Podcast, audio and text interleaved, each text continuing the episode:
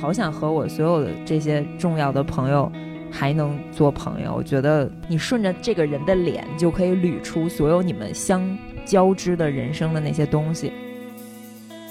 每一个你做的选择没有对错，但你永远都会想 What if？能够帮助亲人避免痛苦，我们谁都想去做。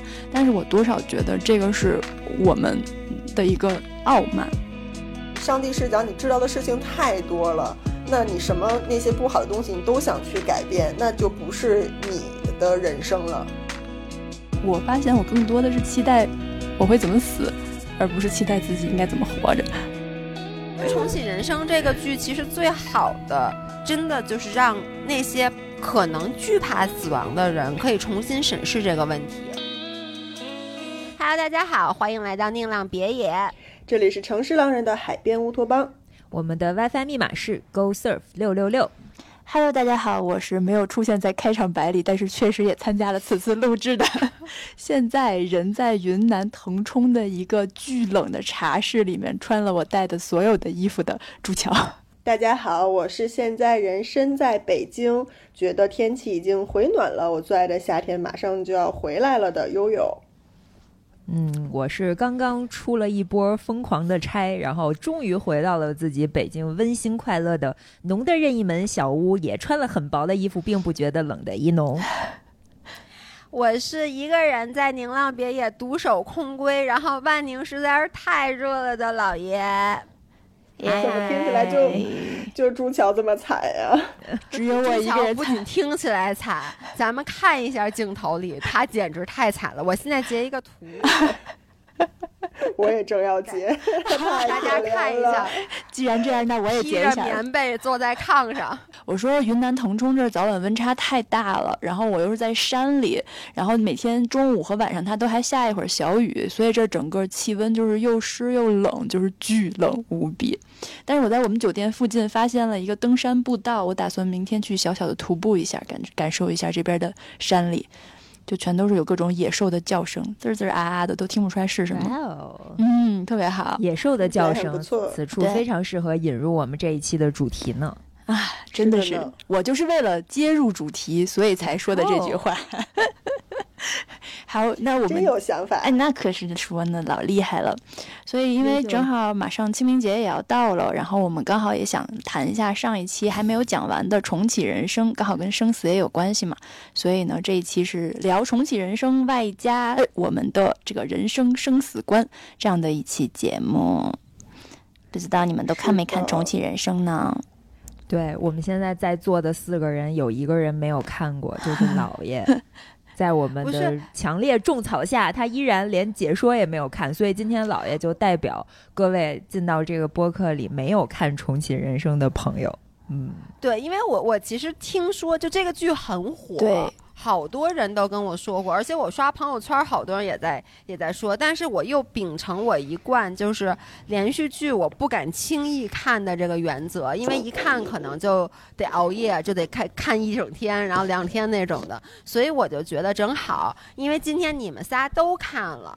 所以呢，你们仨能提供的视角很有可能被这个剧情所影响，而我将是一个非常独立的跳脱出来的视角。我是诚心不看的。其实我前两天解释，我可以做一下功课，我可以去看一下简单的解说，但我为什么没看呢？因为解说也有两个小时，不如去冲浪。因为。因为我想代表那些没有看过的人，你们也是在这个今天这期节目里，你们是有代表的，就是我。OK，可以，可以，可以，两方双方代表都有了吗？那可真棒。结束了。嗯，哎，那老爷，你知道这个剧情是咋回事吗？就就你不是，我就从这名字猜测，就是有一人，然后他死了，然后他就又活过来了呗，是吧？是。基本上是，哎，我我跟你说，作为一个言情小说从小看言情小说长大的人，这种剧情对于我来说，这太熟悉不过了。不不，但是他的这个，他的这个让人感动的点，他火的点，并不是在于他死了又活了的那种爽剧，而是在于他的能让你治愈的那一部分。哎，等等，啊这是不是一个女孩儿？然后她后来呃活了好多啊次，然后还有两个好朋友。对，你看了，你看过呀？你没有办法代表没看过的人了。你已经代表不了别人了，已经。没有没有，我我看过一个一个解说，但那个解说只有五分钟。啊，把这全剧都解说完了是吧？对，就全剧不就他重生了好几次，嗯然后每次都不一样，然后最后他突然发现什么我忘了，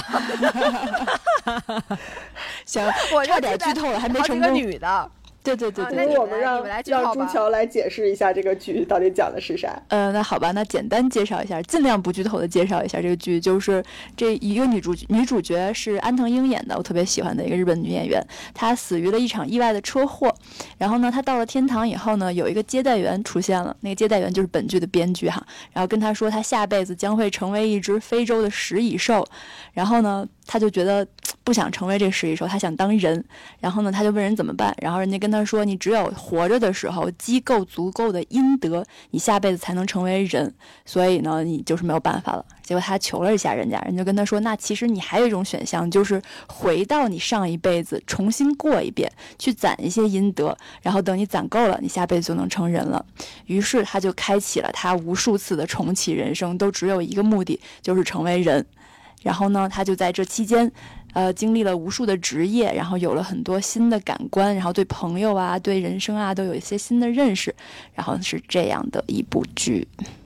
还还是是这有什么想补充的吗？哦对我我补充一下，嗯就是他在经历了几次重启人生的过程里，他的记忆始终是带着的。啊，对，也就是说，当他重启第三次、第四次的时候，他已经是一个八九十岁、上百岁的老灵魂了，但是还要从婴儿 baby 时期开始活一遍。所以在这个过程里面，他就会有一些新的人生思考，以至于他到最后，呃，重启人生的目的，甚至已经不是为了下一世变成人了，而是为了这一世的一些其他的不是因素。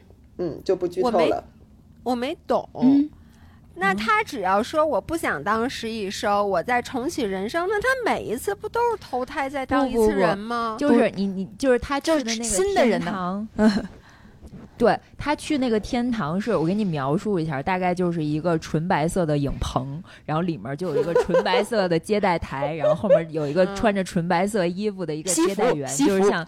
哦，对，西服的一个接待员就坐在那个后面，然后他后面搁了很多纯白色的文件夹，就是像你进到某一家，比如说 Apple 公司里面的那种感觉。然后进去以后，他就说。翻开一个小本本，告诉你下辈子是这个食蚁兽，然后你如果嗯选择就是、就是你请去那个右手边的这道门，右手边这道门，你进去以后你就会变成食蚁兽。然后她不是她这个关键这女孩儿她第一次死之前，她的人生就是一个呃，成就是一个公务员。就是一个每天坐在那个接待台上的一个公务员，所以他想说，哎，是不是我跟他求求情就有别的办法？结果他问了以后，那大哥真的说，哎，还有一个向左走的门，就是如果你向左走的话，你就会把你这一辈子再过一次。就是朱桥说，你可以选择去积阴德。那什么的什什么时候你能再重生？不是去当别的动物，而是变成人，这取决于你能不能积积那么多功德。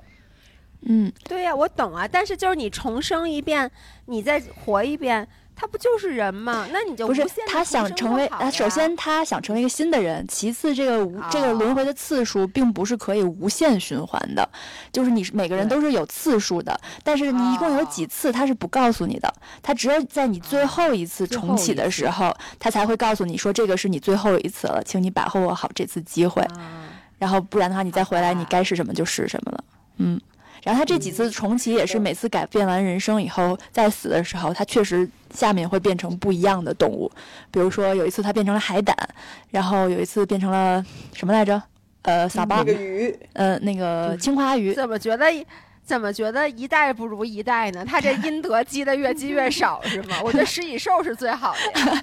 他他自己倒是觉得可能是越来越好了的，问题是给他上那个海胆比食蚁兽好。给他上那个海胆图片的时候，上的是海胆刺身的图片。然后。他就说这甚至都不是一个生物了，它已经是一道食物了，对呀、所以他就会果断的选择重生嘛。最后他就相当于活了好几百岁，然后嗯，呃，最后不剧透了，不剧透了，反正就是过上了他觉得比较理想的生活。嗯，嗯，我觉得比较有意思的地方是，他每一世为了积阴德嘛，就做一些好人好事儿，就发生了很多很搞笑的又很治愈性的这种桥段。比如说，他的生活里面可能有一个朋友是被一个已婚的男的骗了，骗感情，然后他就为了积阴德，就在那个人出现以前，就告诉他的朋友说。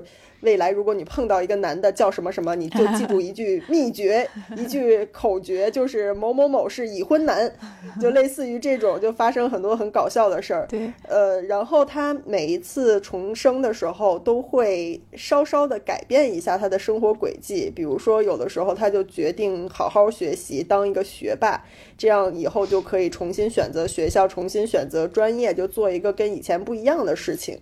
所以他每一世的这个职业身份也是不一样的。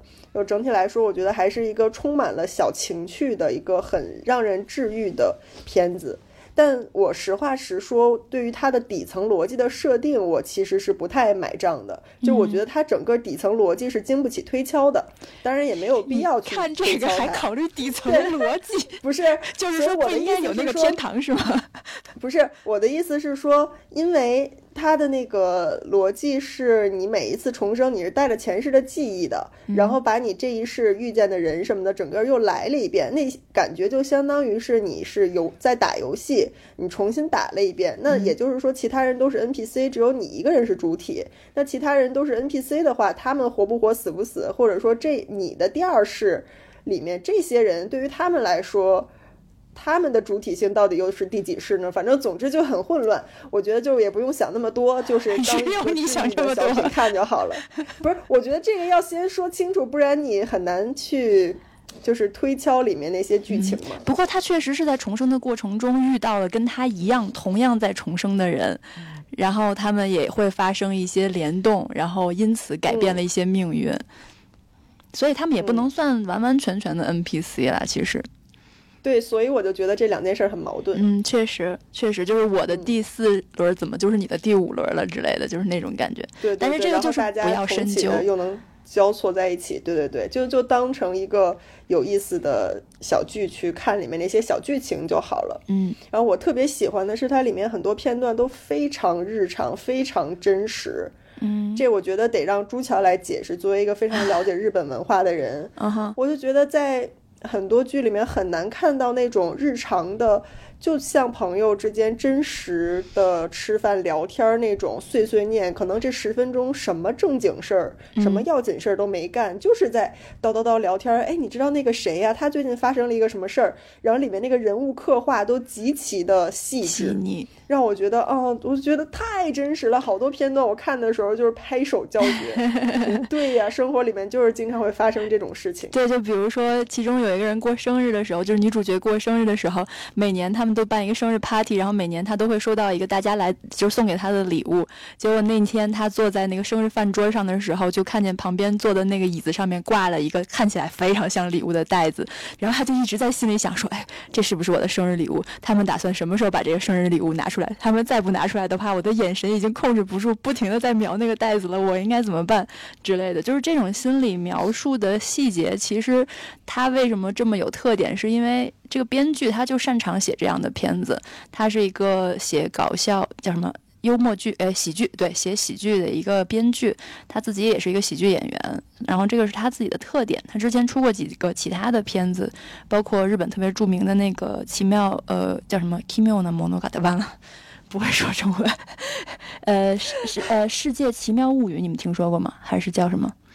好吧，听过但没有看过，听过那个名字。那个是一个短片的，就是每短片的一个合集的一个，每年只出一个的，每年只出一集的一部剧。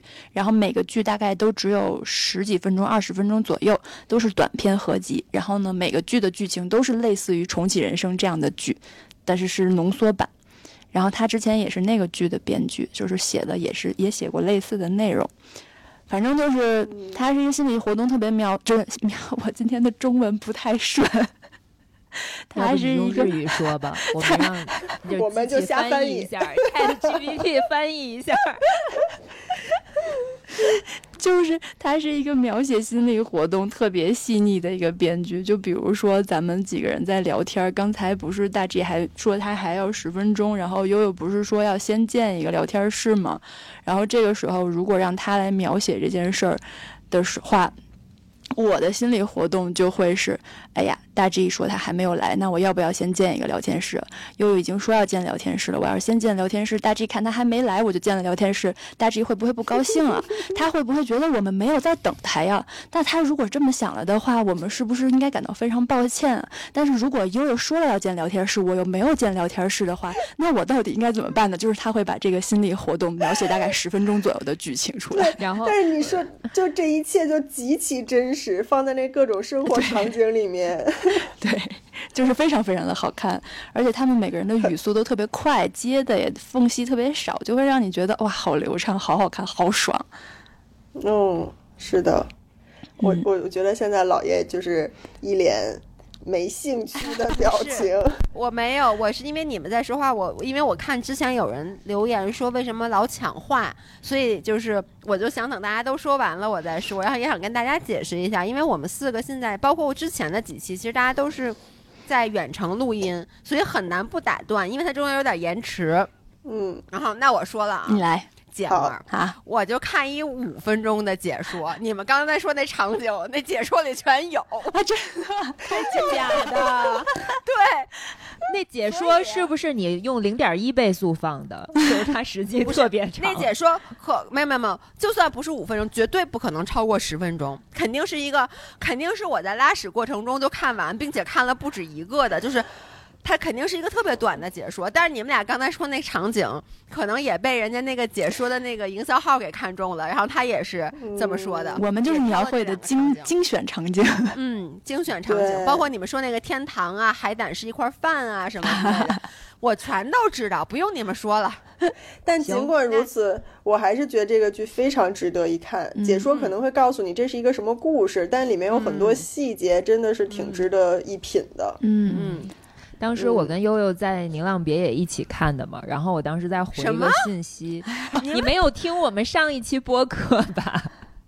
就是看完《黑暗荣耀》，紧接着在你去冲浪学习的时候，我们就又看了一个什么？趁着你去进步，不是说你们俩不是说看完《黑暗荣耀》就不再看，一定要从里面拔出来吗？所以拔出来，拔出来看别的了呀？对。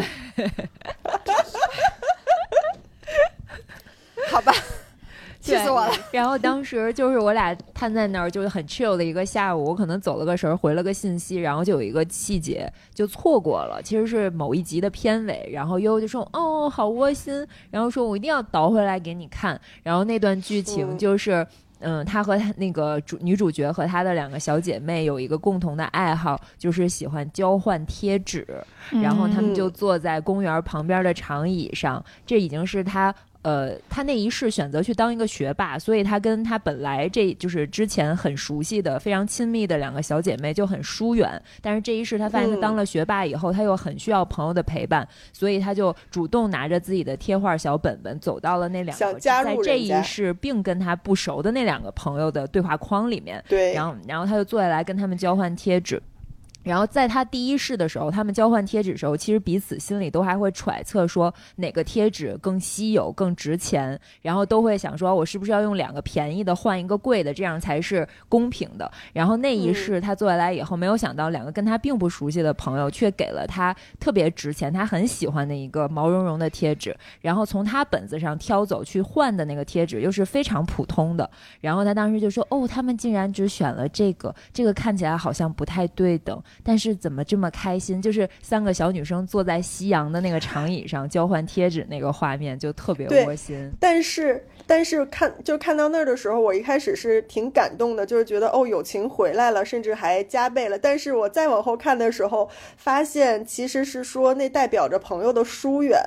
就是因为他跟那两个朋友不那么亲近了。就当你非常亲近的时候，其实彼此之间是可以讨价还价的。就是你要走了我一个值钱的，那我也得要你一个值钱的才行。但是因为他后来跟那两个朋友没那么亲近了，所以人家是在跟他客气。就是他要走了人家一个值钱的，然后说那你们挑吧，你想要我哪个？然后人家都挑了一个最普通的一小扣扣点儿，小手指甲盖那么大的一个对小普通的小贴纸。然后他后来他在心里就是嘟囔了一句：“哦，原来他们在跟我客气呀。”可是交换贴纸的最大的意最大的意义不就在于讨价还价？讨价还价，对，不就在于讨价还价吗？好像这个乐趣，因为他跟朋友的疏远也就丧失了。就反正有好多那种小细节，我都觉得嗯。真的值得仔细的去看，是的，哎，但是我我觉得就是看完这个剧以后，启发了我们很多关于这个什么生死轮回啊，重新开启一下，开重新开启一次人生，你想怎么生活的这个话题，然后我们都每个人写了几个想问大家的问题。我觉得可以轮流的来回答我没写，我没写，我回答。对，主要是我之前不知道你们说的这个剧，就是我我我有一某一次在上厕所的时候无意中看到的一个剧。嗯，那那我先问第一个，因为我这跟剧关联比较紧密，就是想说，如果你是这个金藤麻美，你第一是死掉了，然后他告诉你你下一辈子会当大食蚁兽，那你？当吗？当这个大食蚁兽吗？还是想说坚定的要重新开启一次人生？或者说他告诉你，你要投胎成什么动物，你就会愿意去投胎成动物了？你先回答一下了，自问自答一下。啊，我最后嘛。那行，那你你你指定人还想压轴，不是还想压轴？不是，我跟你说啊，他肯定是在写这个问题的时候，自己已经想好了 一个特别完美的答案。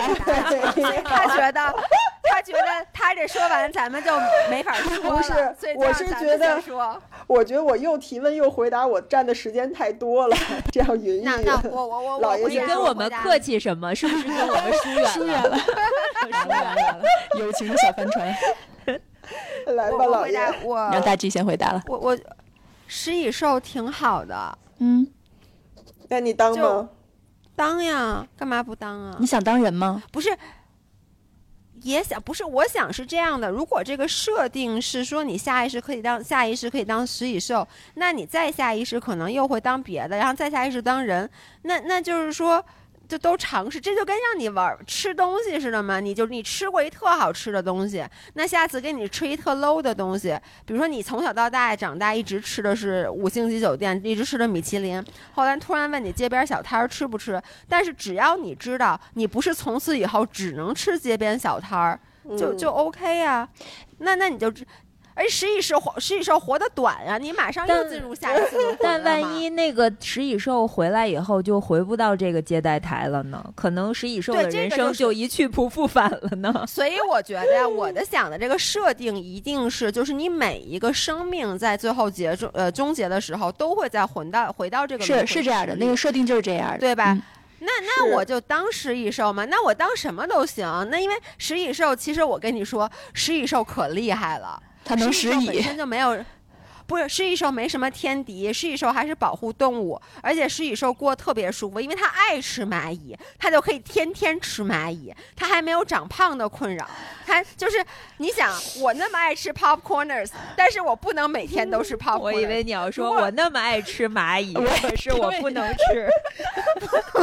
不是我的意思，就是说，比如说我是一个 popcorner 兽，对吧？那我如果说我能天天吃它，我我也不用担心我长胖，我也不用。担心健康问题，那我很开心。那食蚁兽其实就是，他完全不用考虑别的，他吃的东西就是他爱吃的东西，就在他的名字里，挺好的。而且食蚁兽。嘴特长，它可以伸特别深。它吃那大白蚁都是那种肉肉的。因为你知道，我最喜欢看的一个是这种犯罪的那种 podcast 和视频。我特别喜欢看，我特别喜欢看各种就是动物的纪录片儿。我前段时间刚刚看了一个食蚁兽的纪录 片儿，食蚁兽 真的，食蚁兽真活挺好的，所以我觉得我会愿意的。然后再回来，再下意识，我觉得任何动物。都可以，嗯嗯，就是那你海胆，你被端到饭桌你就死了吗？那他是把那海胆吃了，但这时候你已经回天堂了，你已经进入下一轮轮回了，对不对？是，但是我是觉得，如果你成为的是，就是如果你最终还有我想成为人的想法的话，你可能成为食蚁兽或者成为海胆的话，很难再会回到很难再成为人了。对不不不，嗯那这样就不公平了。那这样子的话，那就只能往上爬。我觉得一定是打乱了重来的。不是，它是按照阴德来算的嘛？那你食蚁兽积了什么你当食蚁德你能成人？你食蚁兽碰到一个你特别蚂蚁，你别吃不它。，你们食蚁兽界有食蚁兽界的阴德呀。比如说，我看到一蚂蚁窝，这时候有另外一只食蚁兽过来了，我把这让给白蚁让给了它，或者这就是一蚂蚁个大阴还小，我要先养着它，是吗？对，就是我觉得对于每一个物种，它的在它的这个生命中会有它的阴德。食蚁兽它还不不毁坏环境呢，他还不干坏事，他还不是不杀人呢，对不对？那他也有自己的阴德嘛，是不是？嗯有道理，有嗯道理。所以我觉得总会能变成人的，嗯。嗯，但所以你还是有想要成为人的想法，是吗？对我肯定将来要再当人，我也愿意。但是你说嗯再让我下意识变成别的，不介意先去当别的。啊，对，我不介意，嗯尤其是食蚁兽。嗯，嗯，嗯，朱乔呢？我也是不介意当别的，他让我当什么我就去当什么了，而且。就是他让我去，他剧里有几个选项来着，就是他那个女主角问他说，是不是每个生物来这儿都更倾向于还是做自己原来的那个生物？比比如说食蚁兽是不是还愿意做食蚁兽？然后那个前台的接待员说是的。比如说，然后他就问那蟑螂是还愿意做蟑螂吗？然后那个前台也说是的。然后当时我就想说，哦，如果要让我做蟑螂的话，我也挺愿意的。所以我也是哦什么生物都能接受，就是在。所谓的人类不太喜欢的不好的生物，什么蟑螂呀、苍蝇啊、蚊子之类的，嗯我也觉得我可以接受。那那也是一种体验啊！你想啊，你每次走过别人面前，人家都冲你尖叫，那是一种什么体验？巨星的感觉嘛，爱豆嘛，可是你当了当了蟑螂以后，应该是理解不了人类的存在吧？嗯对，因为应该是它比你高一位，但你在蟑螂界，你也有蟑螂界的幸福嘛，对呀、对呀、就是我想吃什么吃什么蟑。蟑螂还能飞檐走壁呢。那天就是看到，就是看到那一世，我跟你说，就是说愿如果是蟑螂的话，蟑螂也愿意再当蟑螂嘛。然后我好像看完那集，我说我得去上个厕所，然后从咱家那个正门出去，我一往右边一看，就是垂直九十度的墙壁上 有一只大概。就是五十到六十公分的蟑螂在飞檐走壁，五十到六十公分，你你注意一下计量单位好吗哦，？五到六公分，吓死人了！半米半米大的蟑螂，太可怕了。有点可爱。对，嗯我就觉得也挺好的。嗯。嗯，我觉得我会想先把就是那么多轮人都当完了以后，最后一轮说你不能再当人了，我就去接受后面每一个动物。就是我还是想把这个游戏不跳关，就是还可以回去再把这个人的轮数嗯都去想体验的体验完了，想想改变的改变完了，然后再回来再当什么都行。而且我最近因为小红书不知道是发现了我爱看各种大熊猫以后，就开始给我推各种神奇动物。你知道有那种长得特别像一个人戴了一个脸谱唱京剧的那种面具的猴吗？我那天啊，是那个红山动物物。园的那个网红吗？嗯对对对，然后他问我，又问我说：“这真的不是一个人蹲在那儿戴了一个面具吗？” 然后真的太像个人了。然后可能因为我在那个画面上停留的时间有点过长，然后我就被发现了一个账号，它叫“来碗功夫茶”，大家可以去搜一下。嗯然后他发的内容是每一篇都是每天认识一个神奇动物，然后我就觉得哦打开了新世界的大门，里面有各种各样长得巨奇形怪状，但是特别可爱的动物。对，那里有什么你特别想？成为的动物吗？嗯，有一个矮呃短腿什么呃 短尾袋鼠，对，嗯然后它是那种就是你它正常呆着的表情就是一个诶。就是这种，有就是我怎么跟你们形容？就是很高兴，但是是那种突然的高兴，就是突然有一个小惊喜的那种，对，然后是开心的，然后就一直是这样的，而且它肚子上有一个小袋子，然后它袋子里面揣了一个小袋鼠，是一个小版的，也是诶。那个表情就是就是笑得很开心、很惊惊讶的那种开心，然后那里面有好多这种动物，就就挺神奇的。所以你想当袋鼠？这是我在那个号里面发现我很想当的，但是我从小到大最想当的就是老鹰，就是那种能飞，嗯然后能去各种各样的地方，体能特别好，特别能驰骋，然后能也能俯冲下去捕捉猎物，然后捕捉完马上又嗖的一下就飞走的那种感觉，就是这是我从小到大就很想飞，嗯，嗯但是我不敢哎，跳伞。我想 没人 Q 你没人 Q 你。我我插一句，你们看过一动画片儿？就那个男的说他有狼的速度、鹰的眼睛、熊的力量，他是什么什么什么？不是西满，但是另外一个你们看过吗？是一个美国的那种西部的探长一个动画片儿。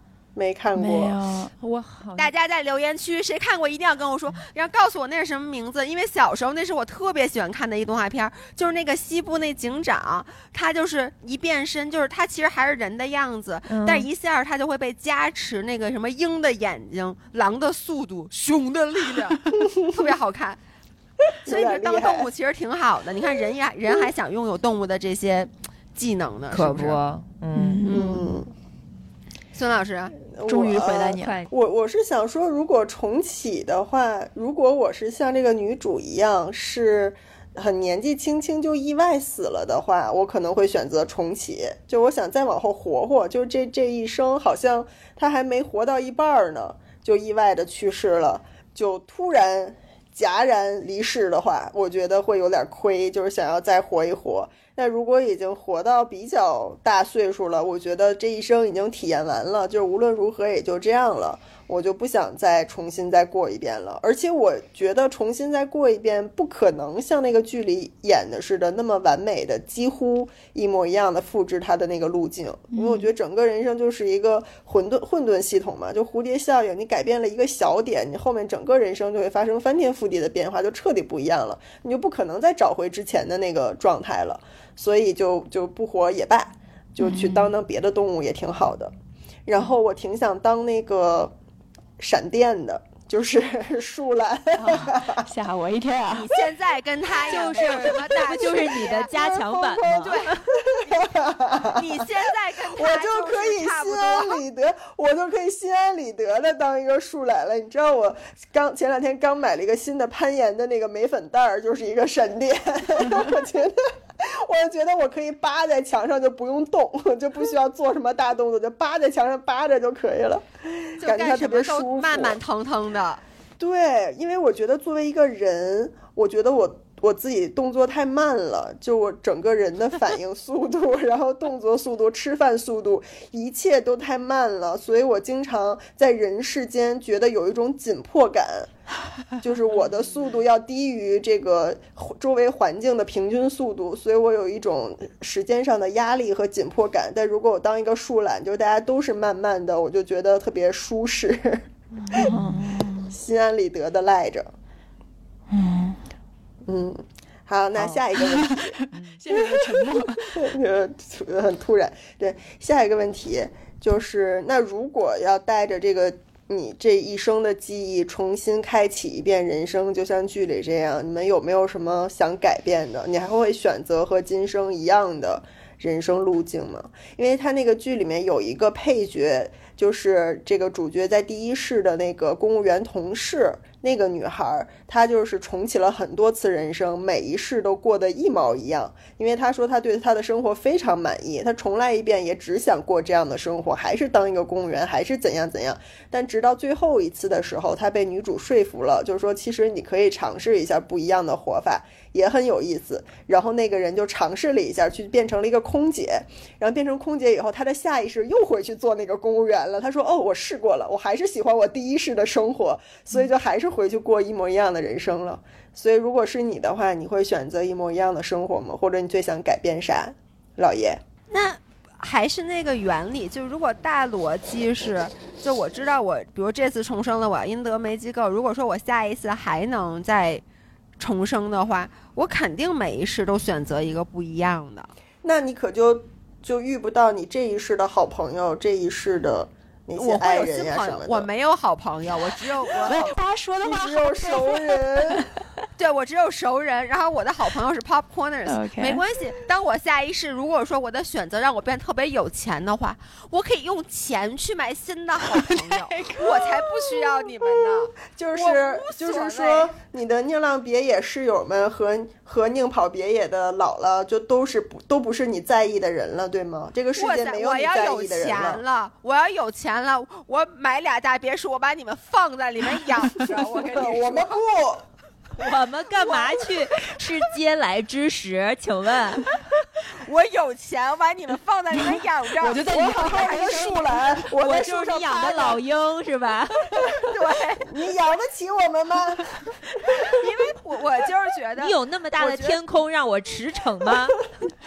我我我我跟你说啊，就是如果说我能带着记忆重生的话，我肯定不会干一模一样的事儿，因为我觉得我现在，比如说我三十七岁了，我觉得我的智慧已经足够让我，比如说你让我从那二十岁再重新来，我当时的好多错误，我不或者不是错误，好多选择我不会再去做，并不是说我觉得它是一个不好的决定，因为那个决定导致我是今天的我，但是我就会去尝试看一看，因为其实每一个你做的选择没有对错，但你永远都会想 what if。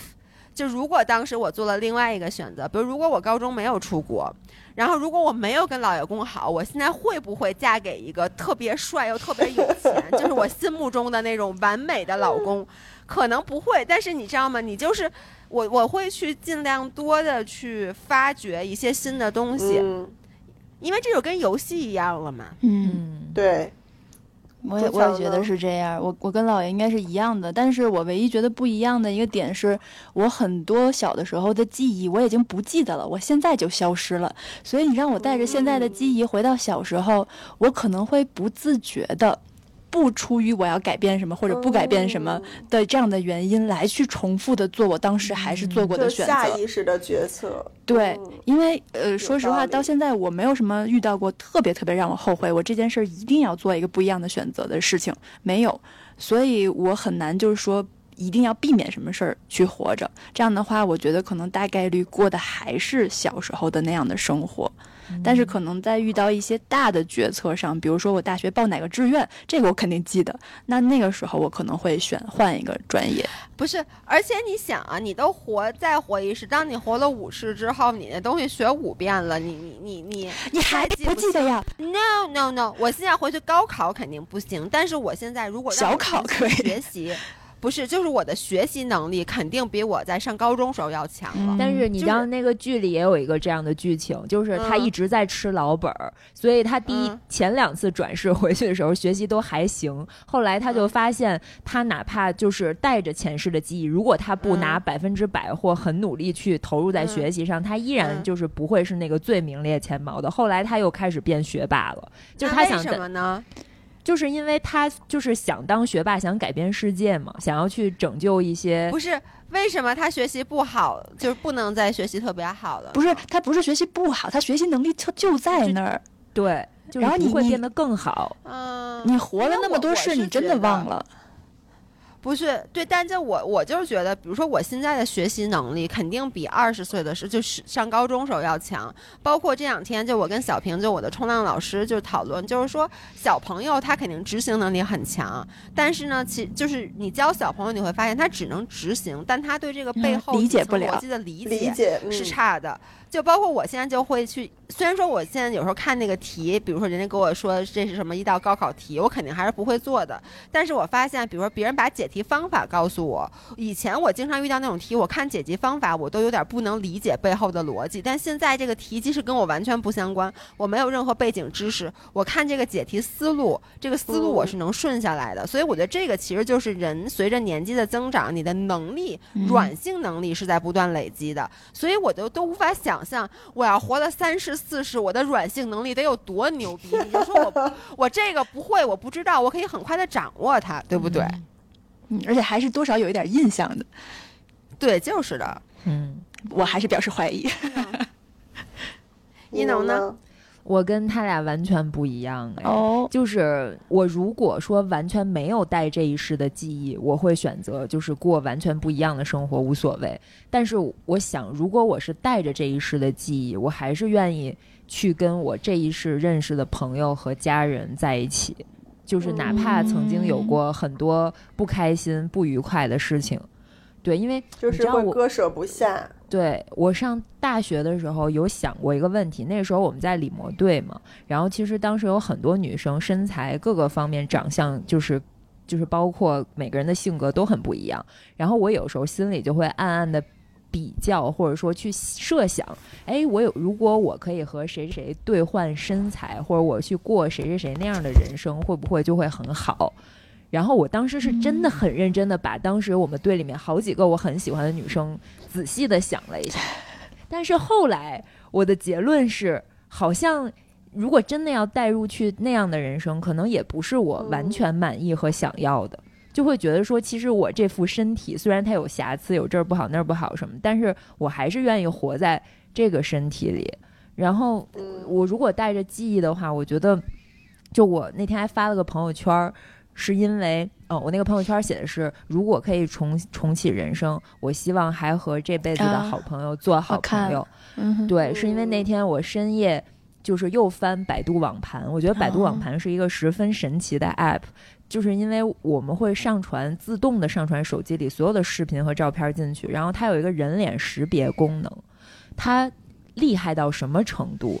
就是你，你哪怕是我婚礼上的一张照片，有一百多号人坐在最后一排最边角的一个人的侧脸，他都可以识别到这个人，然后给他形成一个小圆圈儿，然后你就会点开那个人的头，然后你就会发现跟所有跟这个人出现过的视频和照片就全都会在下面，你就顺着每一个人的头像都会捋出好多千丝万缕曾经发生过的场景和故事，然后就好像。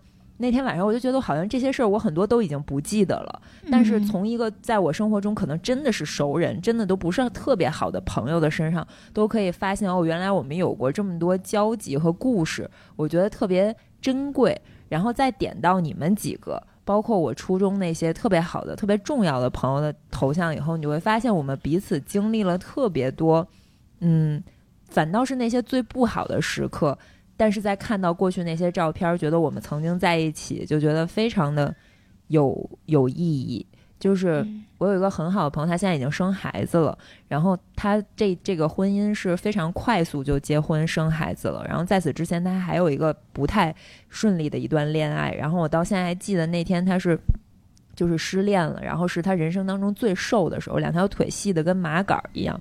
然后我我们也是三个特别好的女性朋友，然后就聚在我们家。然后就劝她失恋的这件事，安慰她。然后那天我们三个都喝得烂醉，我就记得在我们家那个客厅的地板上，就是都匍匐前进，都不知道他俩是咋回家的。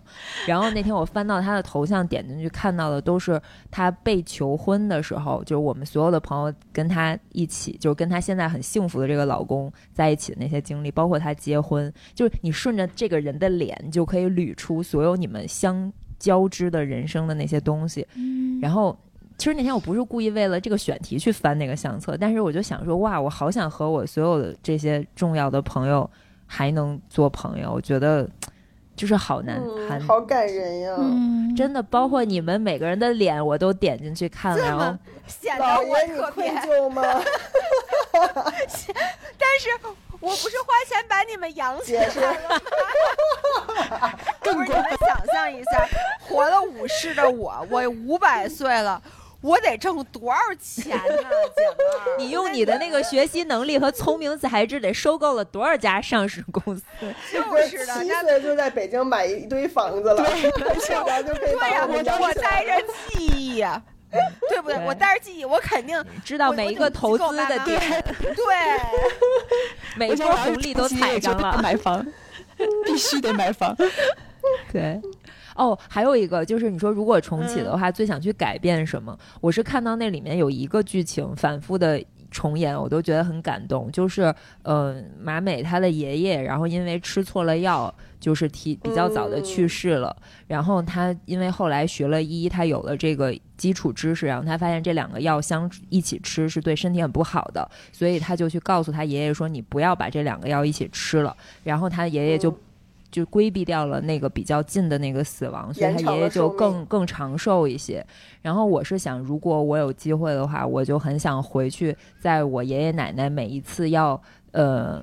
发生不好的身体上的这些事情的时候，可以提前规避，然后提前让他们去就医，或者说哪怕是在发生，比如说我奶奶当时血栓是那个心心心脏上的瓣膜栓塞，栓塞到了她的呃两个大腿中间的那个位置，然后导致她夜里发病的时候是两条腿全部都麻的很痛很痛，然后就是我妈当时就是说会把脑袋往墙上撞，就是疼的很受不了的那种，然后我就希望他能。就是不要去经历这些痛苦，就是哪怕说我可以提前把这个人就送到那个医院早几个小时，他就不会在他最难受的时候，可能还要经历很多个小时这种痛苦。就如果能改变这个事儿的话，我是很愿意的。然后如果有更大的能力，我觉得马美有一事，就是说他做了一个医学上的一个论文的发表，提前的就把这个去去能改变一些对人类的这个这个这个健康的这个事情的。改进就是，如果我能把。这个疫情的病毒给他提前打死的话，虽然我也不知道怎么打，但是如果我有一大棒子，都不知道他从哪儿来的，我不知道他从哪儿来，不知道他从哪儿去。但是如果我带着我的记忆活了五辈子，咱用一百五十多年，能不能研究明白，在二零二零年一月份 到底是怎么回事儿？不是，哎，那那如果你要改变这个，首先你得学医，然后你就认识不了我们这帮朋友，就我们就不配跟你做朋友了。你就是一个学医的。学霸 不，你没有时间跟我们厮混在一起了嘛？对呀，什么老爷说啥？你等于就是做了不同的选择嘛？如果说你去学医，就是不同的选择了，对不对？那其实你就是改变了你的人生。而且我跟你说，就根据我看这种书，呃，类似于这种设定的书和连续剧，就是我一直在想一件事儿，就是到底这个命运是不是？首先，它是不是一个？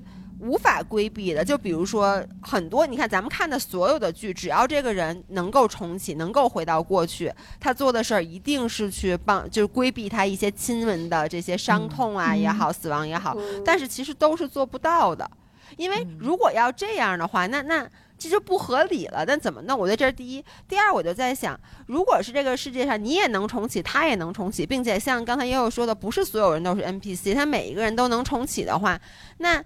那你也知道这玩意儿能早买，他他也知道这玩意儿能早买，那你就说把这房价，你就把这房价市场乱了，那没准现在这房价起来了，没准现在这房价起来就是他们有很多人 不是？哎，那那如果是这样的话，这个剧情不成立。你想象一下，一个幼儿园里都是三百来岁的灵魂，大家跟着谁算计谁呢？都跟着。对呀，对呀，所以我就说这个东西就是。如果说就不知道有多少人选择了重启嘛，那我觉得很多人其实，比如说你看问我刚才愿不愿意当食有食蚁兽，我可以当食蚁兽，但是呢，我也愿意带着记忆重启，就两边都行。那好多人可能都选择了重启这边，那这世界不就乱套了吗？嗯，有有一点点歧义，是因为我想象的悠悠问的意思是，就是你还会不会过今生一样的现在的人生？对对对对。那所以你要是如果想去，比如说改变。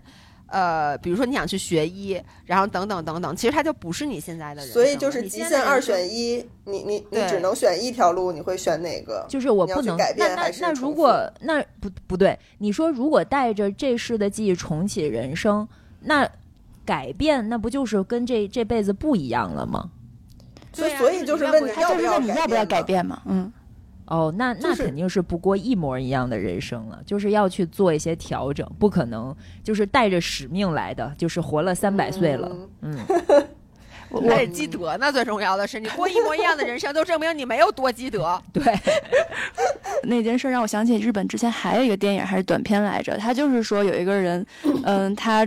每次他有一个朋友死了，然后呢，突然他就重生了，就是重新回到了他朋友死之前的那个节点，然后他就开始努力的想方设法去救他朋友。结果他每次想去救他朋友，他朋友比如说这一时刻救了，结果下一时刻他朋友又死了，然后他下次又规避了那个风险，再下一次他朋友又死了，然后最后有一次是到那个朋友，他把那个朋友好像是从一个公园送回家，本来是在这个路上发生的事故，结果呢，最后一次是他把这朋友成功的送回了家，他觉得这一切都结束了，结果那天晚上他朋友家着火了，不仅他朋友死了，他全家也都死了。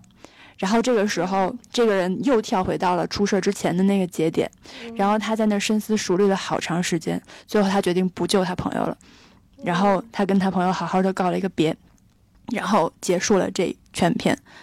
我忘了这个片儿，这个对我忘了这个电影叫什么？对对对，就是你改变了这一点。我就是你改变了这一点以后，你下面还会出现其他的问题，然后包括农农刚才说的，就是比如说想救亲人，我我特别理解想要救亲人的这个想法，就是能够帮助亲人避免痛苦，我们谁都想去做。但是我多少觉得这个是我们的一个傲慢，就是我那那就是他经受那样的痛苦的去世，或者是他平静的去世也好，对，那个是他的命运，我凭什么？去改变别人的命运呢？我觉，所以我我可能就不会去做。嗯，我我觉得就是一农的这种想法肯定是善意的出发，但是会有一种也也把自己陷入到一个要做救世主的一个困境里。因为当你带着就你再重新回去过一遍人生的时候，相当于你是一个先知了，你是一个来自未来的人，开了上帝视角，先知。对你，上帝视角，你知道的事情太多了。那你什么那些不好的东西，你都想去改变，那就不是你的人生了。就你其实已经是被这个设定束缚住了。这种超所谓的这种超能力，这个先知的技能，它也束缚了你，成为你的枷锁，成为你痛苦的根源。因为你有太多觉得可以去改变，但你又不可能每一件事情都做到。嗯，你说来 举手，一农一农同学，请发言。咱们就是那个在说话的人，看到谁举手，如果三个人都在举手，在说话的人有权选择让谁先说话。又一条新的规则制定了出来。对，因为我在看那个剧的时候，我觉得马美就是一个带着救世主心态，他在每一轮回去过的，甚至他在前几轮的时候，他还在享受他这一轮的人生。比如说，他去做了电视台的这个制片人等等，然后他去认识了，哎，比如说第一是没有重逢的这个更更早年的童年的朋友，但是他到后面几世的时候，他就真的是在充当一个救世主的角色。就是我能理解他，是因为他知道的太多了，因为他的灵魂已经足够老了。如果他不是回来改变什么，想要重新把这个游戏打得更完美一点的话，他完全就可以去当食蚁兽了，或者是去当那个海胆了。所以，我我想说的这个前提应该是，就是在我呃这。八轮、五轮、几轮，我能去重新玩这个游戏的这个程程序里，我会这么去做。但是如果说我结束了这个程序，我要去玩一个新的游戏了，那就随他去了。对，因为我带着这个记忆，我好难摒弃掉，就是我觉得我做不到。是的，确实确实。所以其实有的时候我会幻想，就是觉得好像如果来世我还能带着。上一世的这个记忆的话，是一个挺美好的事儿。你能找到前世的爱人、前世的家人、前世的朋友。但我有时候又一想，如果真的存在这种能力的话，这个能力本身也是一种诅咒，它会让你没有办法尽尽情的去过这一世的生活，因为你的那些杂念就太多了，就把你整个人捆绑住了。对，所以就是就接着回答我这个问题，我还没有答。对，就是如果是我的话，我会觉得我我首先很愿意重新过我现在的生活，但是我觉得是做不到的。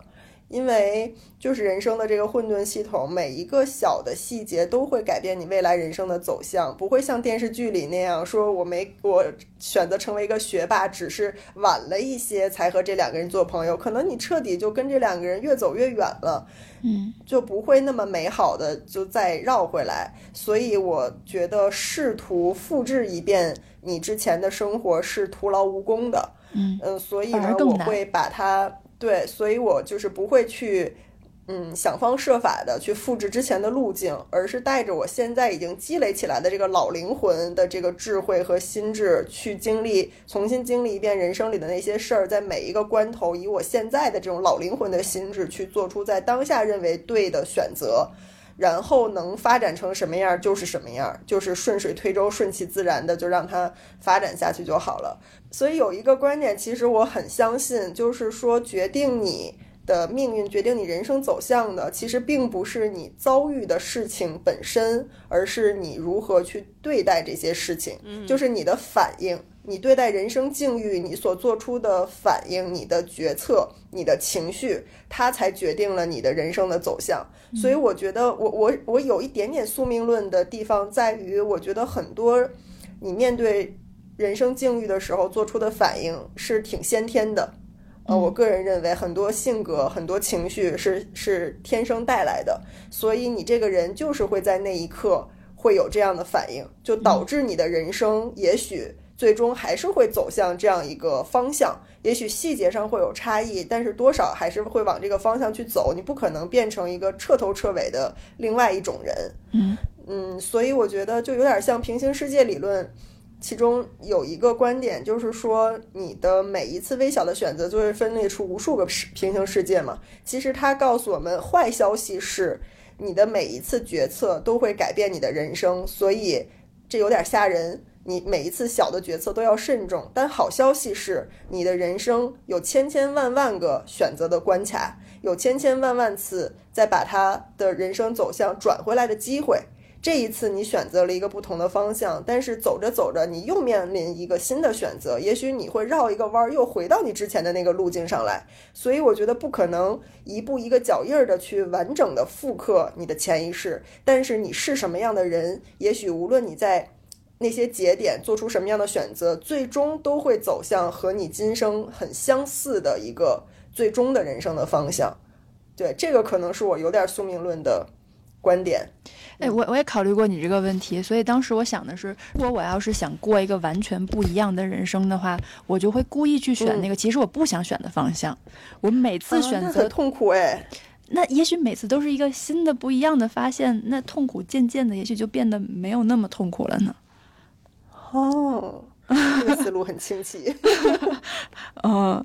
你不能想象他有多痛苦，你只有试一下。你现在只是在想象他痛苦，也许你试一下以后发现他没有那么痛苦呢。能举个例子吗？那我没有你这么勇敢。对不起，我忘了举手了。能能举个例子吗？举个，就是 举个例子。你说，你说，就是因为你刚才说的时候，我就会在想说，有什么样的决策的时候，这个决策可能是非常微小。的一件事儿，然后你本来是想按 A 做的，然后你故意去选择做 B，就是你你有没有想过说这个事情小，可能细节到今天要不要录这个播客，可能这个事儿都不够小，对，然后大可能到你要不要去云南，然后或者你要不要跟这个人在哪个城市生活，对对对，要不要在万宁租房子，这些所有的你都按反着来，我相信这样的话不会。对，我觉得还是还是有可能走向一条完全不一样的路的。也许他未必真的会那么痛苦。嗯，来，老爷，我我我觉得，我觉得你们把这事儿想特别深，我压根儿就没想过这件事儿。就是比如说，让我重新来一次，我在做每一个选择的时候，我不会，我绝对不会，就是还想，哎呦，这个会导致我过跟去上辈子一样，还是跟上辈子不一样？我觉得我不会去想的。因为你带着记忆呀，你你能抛干抛干净吗？不不，就是带着记忆是，我就像我说你的能力，就我带着上一辈子的记忆，然后到了这个关卡，我该做一个什么样的选择？就是基于我当时的状态，但是我不会考虑说我做这件事儿，我是为了跟上辈子一样，或者说还是跟上辈子不一样。那假设说，比如说上辈子我我吃了那个清补凉，对吧？我我我拉在了三亚，我拉在了三亚机场的马桶盖上。那我下意识，当这个清补凉菜摆在我面前的时候，我肯定是不吃它的。这个我根本就不会多想，你知道吗？我不会说哟，我要是不吃这个清补凉，得，那我就不会拉在三亚机场的马桶盖上。那我跟姥姥这期播客就没有对，你看，哎，对对，你有没有少了一个素材？你是一个 drama 体质，如果你下一辈子把你所有的 drama 都规避掉，你就成不了一个网红，你就不是你了。No No No，因为会有新的 drama，因为我规避了这个，我肯定会有新。因为如果说我那天没有把吃清补凉吃坏肚子，我可能会像之前那样，我说那我在去机场之前，我再去旁边搓顿海鲜，然后可能我就误了飞机，这就是另外一个 drama。就是，所以我不会去考虑那么多，就因为我有了潜意识的记忆。因为其实有的时候你也不用把它想成潜意识，你就想你的生命无限延长嘛，你就又又多活了一些一些年。嗯，那就是你就按照当时以你的经验，我这时候知道我不能吃清补凉，我就不吃它。那下一次有一个什么别的什么事儿，基于我上辈子的经验。哎，我不能这么干，因为我干那件事儿导致我特痛苦，那我这辈子我就不干。但是我不干这件事儿，它会不会引起新的痛苦，或者是会导致一个什么后续的蝴蝶效应？就我觉得这个不能想，因为你这样，你这样，如果你是这样想的话，你我跟你说，你人生就抑郁了，你都活不到下辈子，你马上就死了，你还是不如当食蚁兽呢。我我有一个问题，就不用到下辈子，就这辈子你又遇到了一个清不凉，他看起来要坏没坏的样子，你会吃吗？我没吃，姐们儿，我跟你说这话就放着。哎，那天是你们在吗？还是当时不知道谁在？就是是我，我就是悠悠，我们俩去买的，我们俩去买了好多甜品和清补凉。后来第二天放冰箱，姥爷一拿出来一看，哟，这不太行，赶快扔了。这对，因为特别吃一堑长一智，吃一次烂秋不良长一智。对，因为它的质感就跟我第一次拉肚子时候是一样的，所以我就觉得。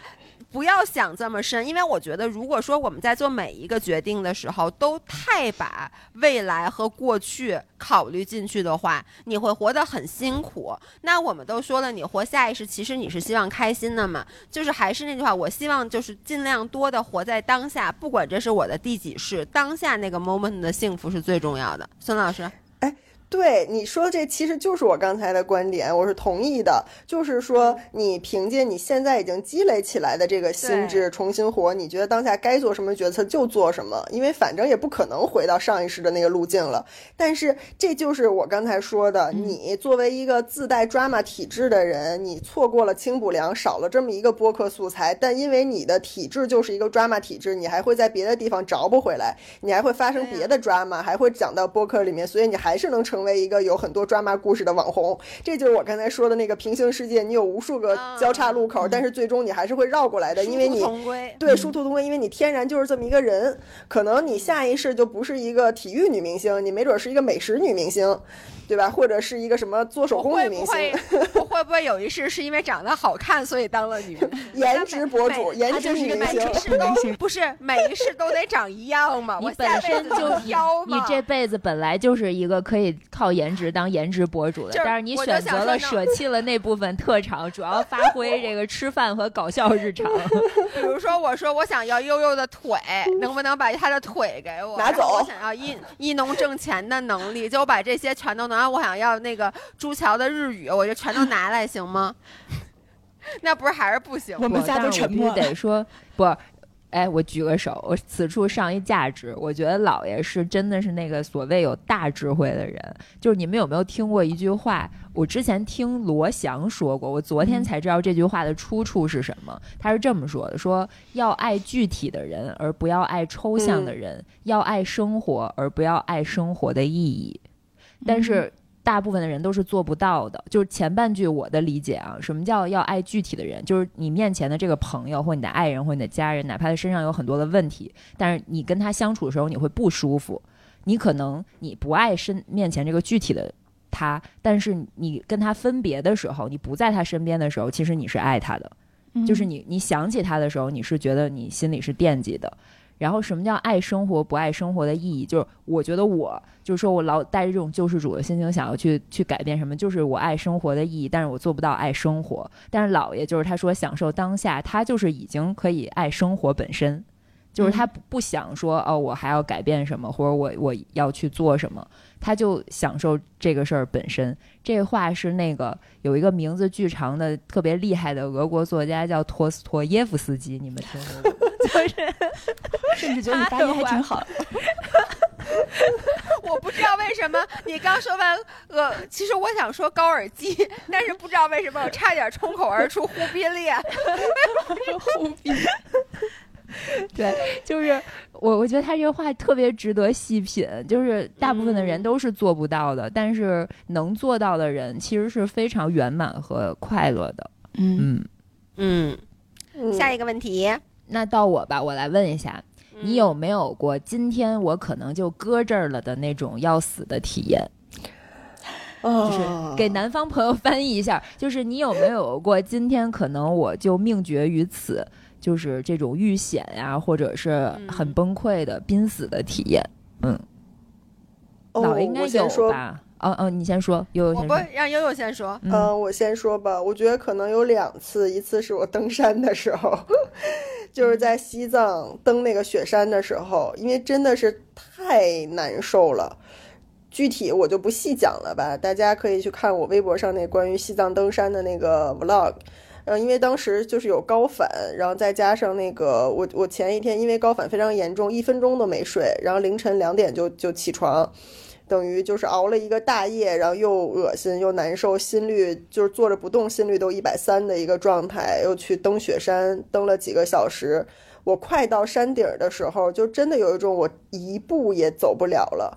但我当时就是往上看，还有一片茫茫的大冰坡才能到顶儿；往下看，那个那那条来路就是如此的漫长，就是没有俩小时我也走不下去。所以我当时真的脑子里有一个想法：有没有可能有直升机来救我？我当时真的那么想，因为整个那个雪山上就只有我们那一个登山队，连向导带登带队员大概二十多个人吧，加上摄影师什么的，就是大家全都是靠自己一步一步加上雪杖在走，没有任何多余的交通工具，所以你在那儿是不能崩溃的，你崩溃也没有办法，没有人能抬你下去，就你只能靠自己硬撑着走下去。我当时真的想，有没有可能有直升机来救我？但就是没有可能，所以我每走一步都是觉得这是我最后一步了，每走一步都觉得是我最后一步了。我真的当时走下山了以后，到回到大本营的时候，我就是瘫在地上，整个人瘫在地上，然后我还问身边的人，我说我用不用去医院呀？因为我当时真的觉得是我这辈子没有那么透支过身体，我就会觉得。我我不知道这个状态还正不正常，因为我这辈子没有感受过那种累，那种没有一丝多余的力气，完全被榨干体力槽负两百的这种感觉，所以我我那个时候是挺害怕的，是有点不知道对不对的。但是其他的那些很有经验的登山的前辈们说，说一开始登山可能是会这样，就看我当时的状态，他们觉得还在一个可接受范围内。说你还没有到那种意识不清醒，说高反严重到脑水肿、肺水肿的那个样子，就说那可能确实是你没有没有经历过的这种痛苦的生理的反应，但是还不至于威胁生命，对，所以就还好。但当时我自己的体感真的是觉得还挺绝望的，嗯，然后还有一次就是跟姥爷一块儿在海里冲浪遇险的那次，就是被卷在里面，觉得再憋一会儿就要呛着了的感觉。但当时可能也没有没想那么多，没想说我会不会就搁这儿了，只想着说我下一秒怎么办。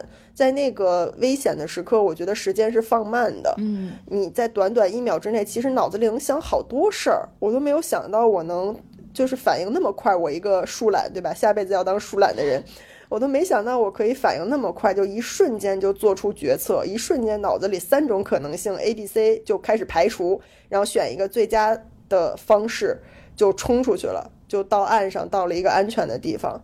所以那也是在一个危险的情况下，但是本能的做出了一个安全的选择。嗯，嗯，但回头看还是有一点后怕的。本来差一点能当树懒了，别别别，那太早了，太早了，太早了。等一百岁以后，好不对好？他这属于意外死亡，他得重启。对他重启了，又得带着三十多岁的灵魂从婴儿开始当，有点累。太累了，太累了。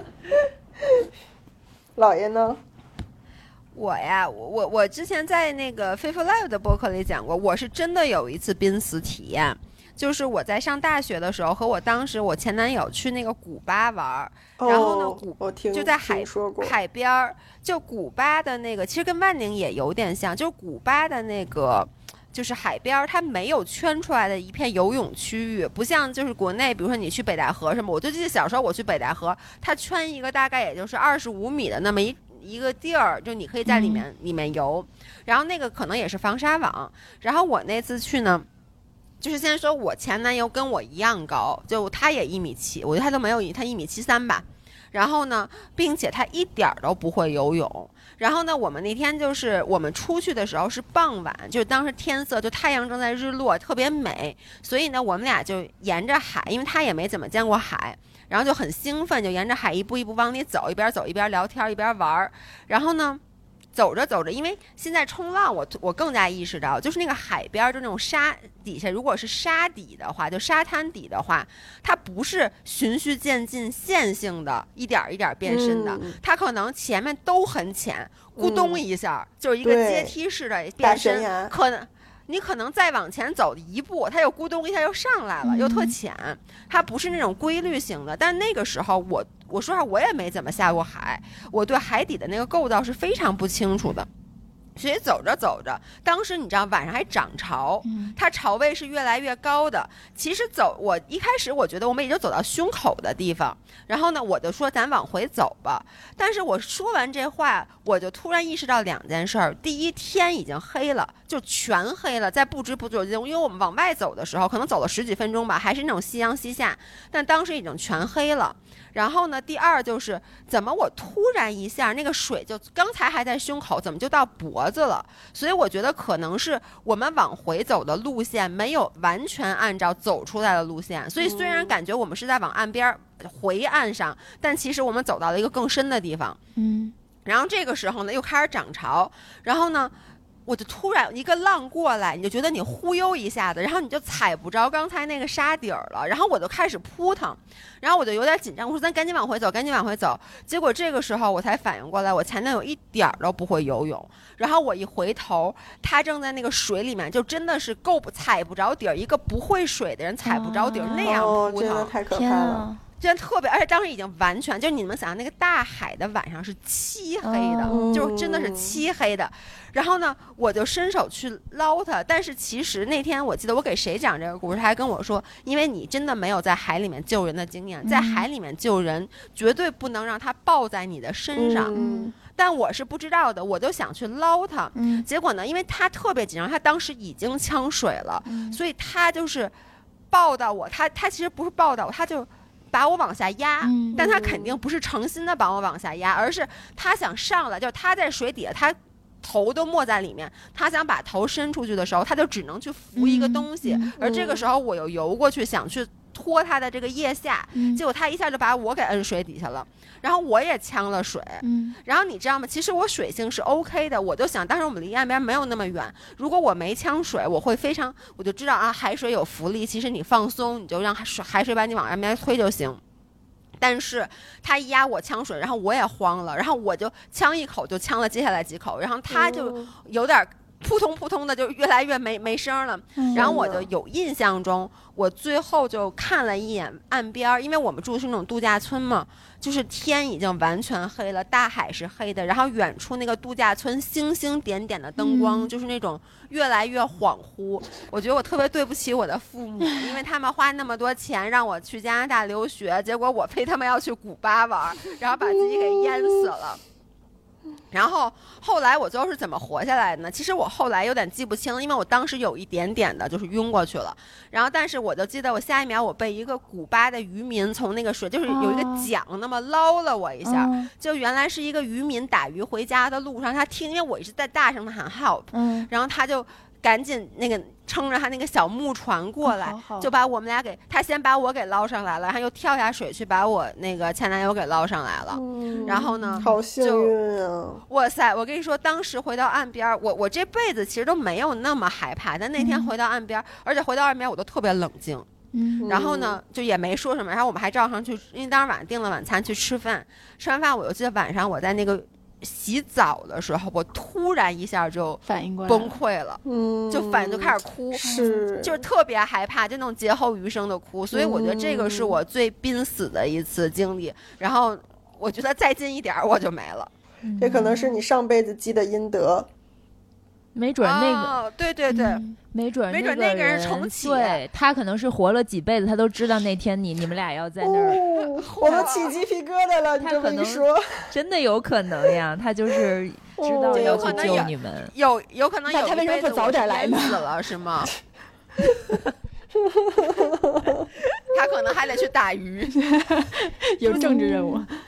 对，那朱强呢？我我可能就是最开始学跳伞，然后遇到线缠绕，然后我在咱们之前那期博客里讲过，然后那次切伞的经历是我的一次濒死体验，但是那个濒死体验它又不是说我马上就要死了，是如果我不把这件事儿处理好，就跟悠悠那个冲浪的那个故事稍稍有点像，对，在一就是个危机里，是一个危机的一个状态，是你如果不处理好，你可能就死了。但是你现在还有那么十秒钟左右的时间去处理它。然后当时我跟悠悠那个感受一模一样，你就觉得时间过得巨慢无比，你的每一个动作你都是在脑海里回想起来都是用慢动作播放的，但是可能在外人来看，那个真的就是一秒钟之内发生的事情。那个是我的一次濒死体验，但是现在回想起来，那其实只是跳伞事故中的一个非常简单的一个小事故，但只不过因为当时我是完全没有经验，刚刚跳伞的第四跳就出现了特别特别严重的。就再再详细说一点吧，就是那个伞把你整个人都横着抡下，你伞打开以后，你人不应该是在伞下面吗？然后因为我那个伞，你在伞上面，对，不是我和伞是平行的，我们两个在横着这样转，天呀，它整个把我抡起来了。就是如果我不赶紧把它切掉的话，我会因为失重而晕过去。就是那个离心力，它不叫失重，就是那个！离心力过重，就是你会，对对对，你会你会晕过去。然后当时我要做的就是我要把那个伞切掉，让它走，然后把我的背伞打开，这样我就能回归到一个正常的状态了。然后我们学习跳伞的时候，有一个叫有一个叫紧急操作流程，就是你有两个把手，一个是切掉你伞的把手，另外一个是开副伞的把手，这是两步。然后当时他就要求你一定要先切掉那个主伞，才能开副伞。如果搞反了的话，你会死得更快。然后他就要求你切完以后，就是同时你先要两个手都摸到那个把手，然后你才能切开。这个是你首先手需要在那个把手上面的，不然你晚了的话也不行。然后我当时就是摸到了我的切伞把手，摸不到我的背伞的那个开伞把手，因为那个是一个铁的小铁圈儿，然后它那个那个那个怎么说？那个胸带是在你胸下面的，那个铁圈也是在你胸下面的。当你被横着抡起来的时候，你看不见它，你摸不到它。嗯，然后当时就是处理这个，就是找那个把手是找了好长时间，但是其实在外人看来就是找了一小会儿。但是当时我是知道，如果我不把它弄好的话，我可能就 game over 了。这个是我的一个濒死体验。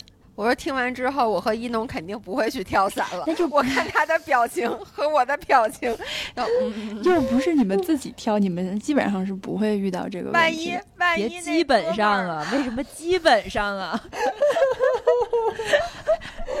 就是其实说实话哈，讲一个会吓有点吓到你们的故事，就是其实双人伞在跳的过程中，那个主伞打开以后也会遇到这样的事故，然后也会有一些双人伞的那个教练其实会切掉他的主伞的。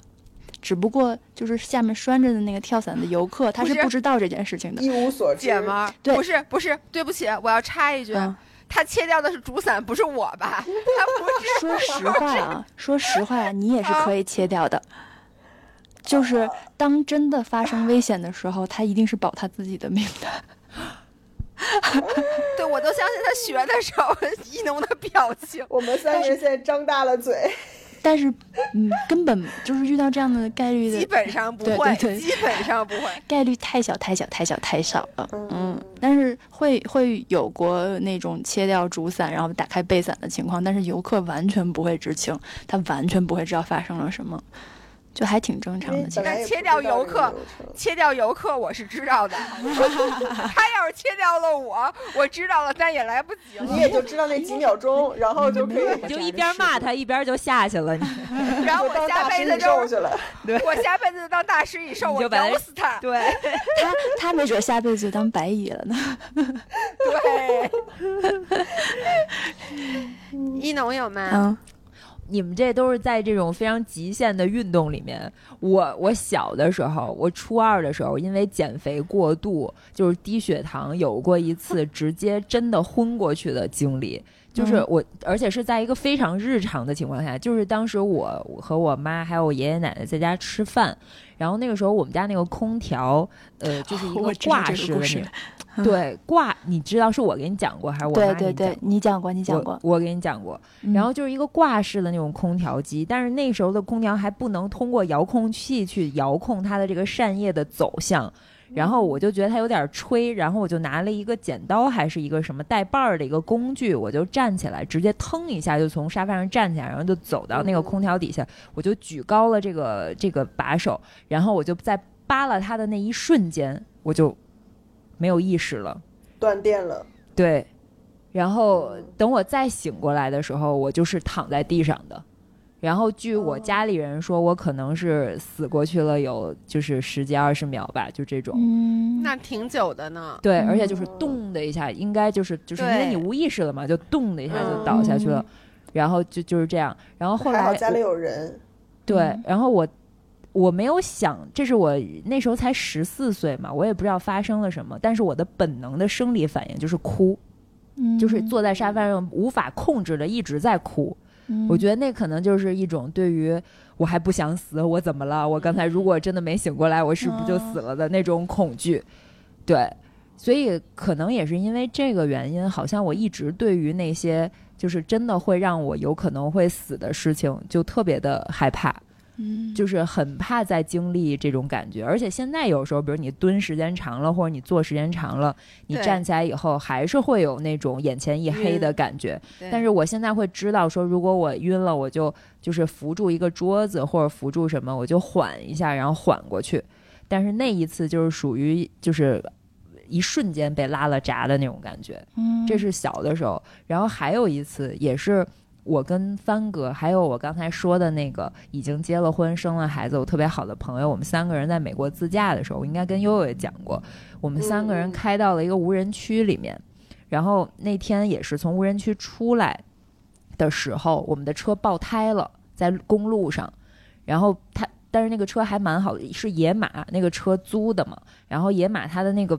表上会提示说你的车右前轮还是左前轮，我记不清了，爆胎了。然后我们就赶快停到路边去，然后停到路边以后，你打开车门下来，在荒野，你我的第一反应是。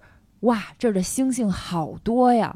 就是在一望无际的那个平原上，星星是从天的穹顶一直到地平线是铺满了的，就仿佛你面前有一个就是像彩虹拱门一样形状的漫天的都是星星。然后我当时还很开心，我完全没有想着说啊爆胎了怎么办，因为我想着帆哥反正他租的车，他大不了就是找人来修，没完全没有想就是无知者无畏，当时没有觉得这件事儿会很严重。结果我们在那个地方待了可能有三四个小时，就是一直想办法联系救援或者是保险公司什么。一个是信号不好，然后以及就是你找不到能够马上来接你的人，你还描述不清楚你在哪儿，就是就是非常的刚开始还兴奋，后面就有点崩溃了。而且当时是已经是夜里大概。十一二点，然后特别冷，就是那个美国西部的那个冷是昼夜温差很大嘛。然后我们三个人最后几乎是抱在一起的。最搞笑的是，我那个朋友在，他也我还在看星星的时候，他甚至掏出了他在英国当时读研究生的那个下一个作业的 PPT，他趴在那个车的前机器盖子上，还在看他下一个作业要写什么，因为那前机器盖子是暖和的。然后我当时也是看一会儿星星，就走回车前面，然后吹一吹那个暖风，就觉得还行。但是那个车也是会没电的，你知道吗？哦，对，最。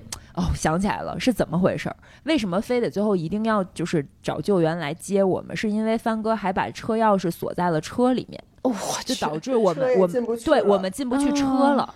所以等于我们三个人只能站在车外面。嗯那然后就仅有那个车的发动机还有的一点点热风，对，在往外面吹。但是如果那个车没有电的话，就是哦我们三个就可能会惨死在那个野外。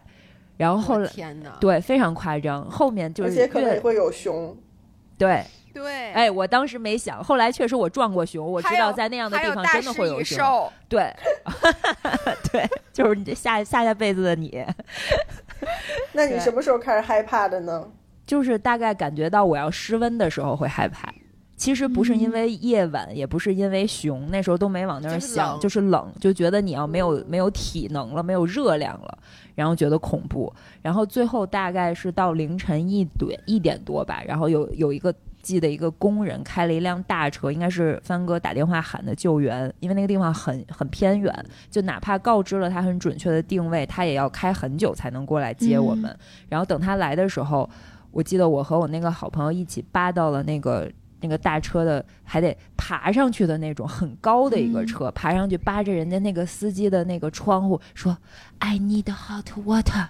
”就是真的，我到现在都记得，我们俩就一直在那儿说 “I need a heater, I need hot water”，然后就一直 在跟人家说这个，然后后来终于被解救了以后。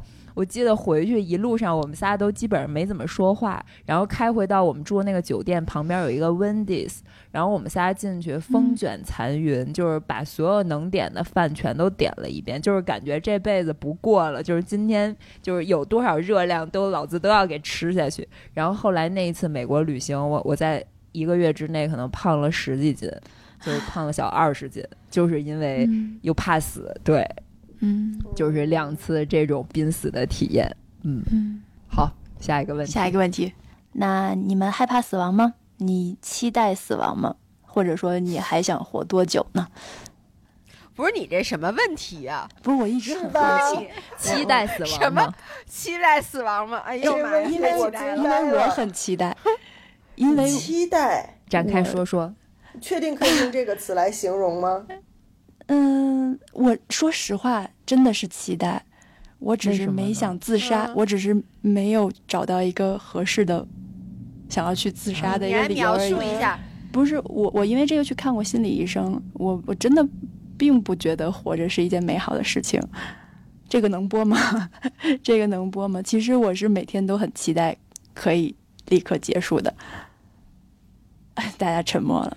嗯，我们仨都不知道接什么了。为什么呢？就是你，你期待的是，或者说现在的生活让你厌倦的点是什么？让你不想，就是你没有在死着，你就你就是在活着；你没有在活着，嗯你就是在死着。就是在这两种嗯状态之间，那活着带给你不想活着的原因是什么？然后你想死着的原因是什么呢？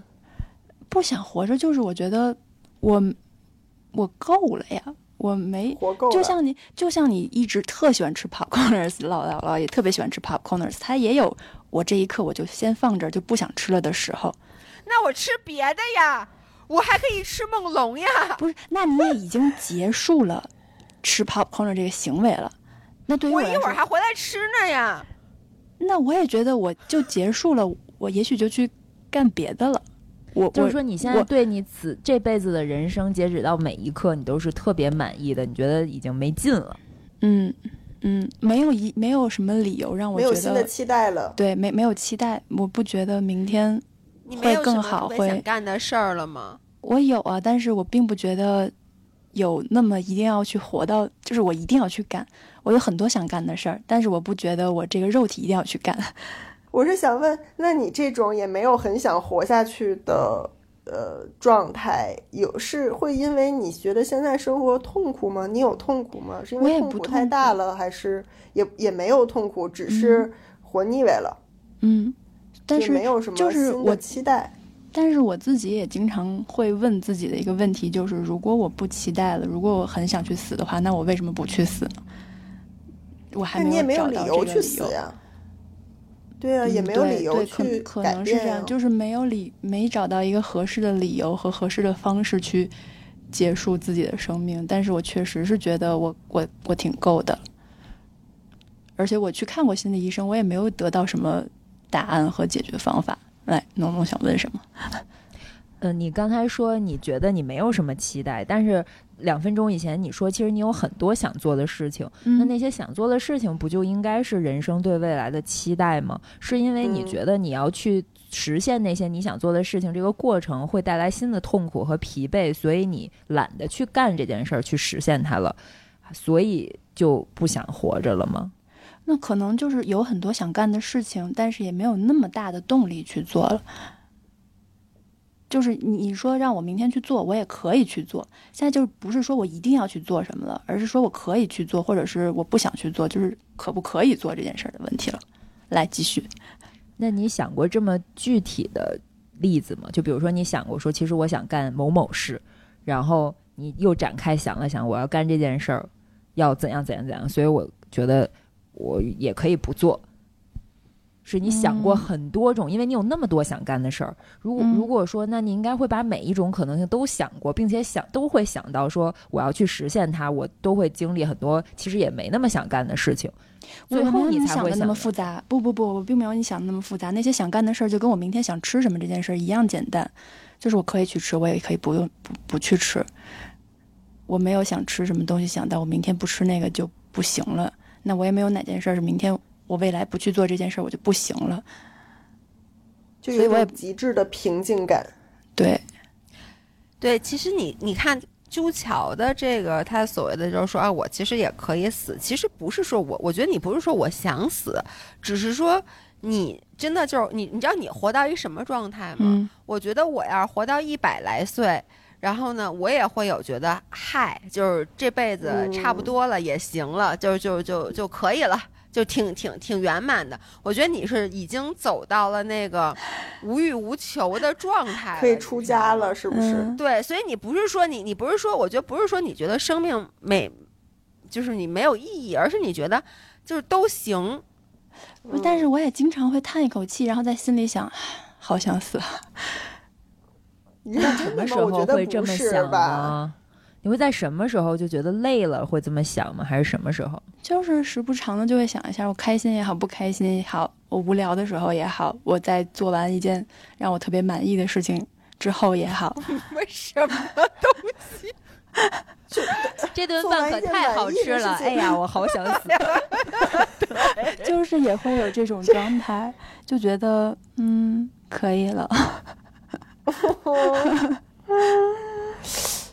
然后我我我就最近经常在思考的一个问题就是，我到底应该怎么死呢？所以这就是我问你期待死亡吗这件事的这个问我提这个问题的一个理由，因为我发现我更多的是期待我会怎么死，而不是期待自己应该怎么活着。嗯，这是这是可以播的吗。同学们不不好意思，我觉得不能再挖了。不，不能再挖了这个话题，这个话题得赶紧抹过去了。哦，对，但是我每天又是很开心的，我没有，没有，没有什么让我不开心的事情。我觉得你可能是一种，就真的有一有一点像出家人的那种，就是看淡生死，看淡一切，就一种平常心。只不过你的平常心可能比一般人来的更早，而且更更平常一点，就是过于平静了。看待这一切，就大家都说除了生死都是小事儿，感觉就是到你这儿连生死也是小事儿，有一种都行。就我觉得你肯定不是，肯定不是说不想活了就想死，而是觉得就可以没有特别把死和生去对立起来，就是没有把死作为一个绝对的坏事儿去看待，就把它就作为很平常的一个生或者死都是不同的人人的状态而已的那种感觉吧。不知道我理解的对不对？而且我觉得，我觉得朱桥就是你看，朱桥其实他的情绪一直就很平淡。就是咱们之前聊恐惧那一期，这个世界上也没有让他恐惧的事儿，感觉就是再令人开心的事儿，他也没有觉得那么开心。所以我觉得。